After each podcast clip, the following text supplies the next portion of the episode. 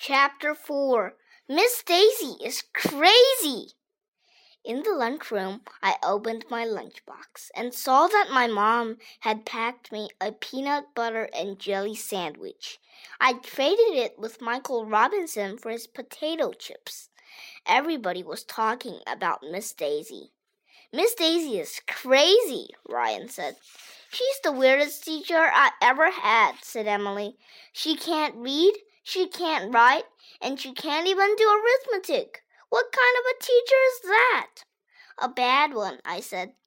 Hey, I just thought of something. Michael Robinson was able to say, even though his mouth was filled with peanut butter. Do you think that maybe Miss Daisy isn't really a teacher at all? What do you mean? Ryan asked. Maybe she's an impostor, said Andrea. An impostor? What's that? I asked. Somebody who imposts? No, silly. An impostor is somebody who pretends to be somebody else, Andrea explained. She might be a fake teacher. Maybe Miss Daisy is really a jewel thief or a bank robber, I guessed. Maybe she snuck into the school and is hiding so the police won't catch her. I think you're the one who's crazy, Andrea giggled, choking on her milk. But what if Miss Daisy was a bank robber? Or she could be a horse thief, or a cattle rustler, or somebody who parks where there is a yellow line on the curb. My head was starting to fill with all kinds of awful things Miss Daisy could be. Maybe Miss Daisy kidnapped our real teacher and is holding her for ransom, I suggested. Wow, you think so? Emily asked. What's ransom? asked Ryan.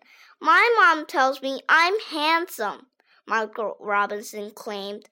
Not handsome, ransom, said Andrea. I don't know what it is, but whenever somebody is kidnapped, they get held for it. In cartoons, people who get kidnapped are always tied up to railroad tracks, I reminded everybody.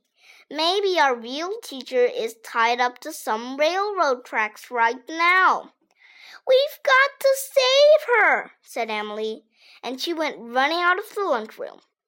Wait a minute, said Michael Robinson. That doesn't make sense. If Miss Daisy can't even read or do arithmetic, how's she going to be able to kidnap a teacher and tie her to railroad tracks? She doesn't look like a kidnapper to me, Ryan said. We should tell Principal Klutz, said Andrea. He'll know what to do. No, I shouted. Don't you see how good we have it? If we tell Principal Klutz how dumb Miss Daisy is, he will fire her and replace her with a real teacher.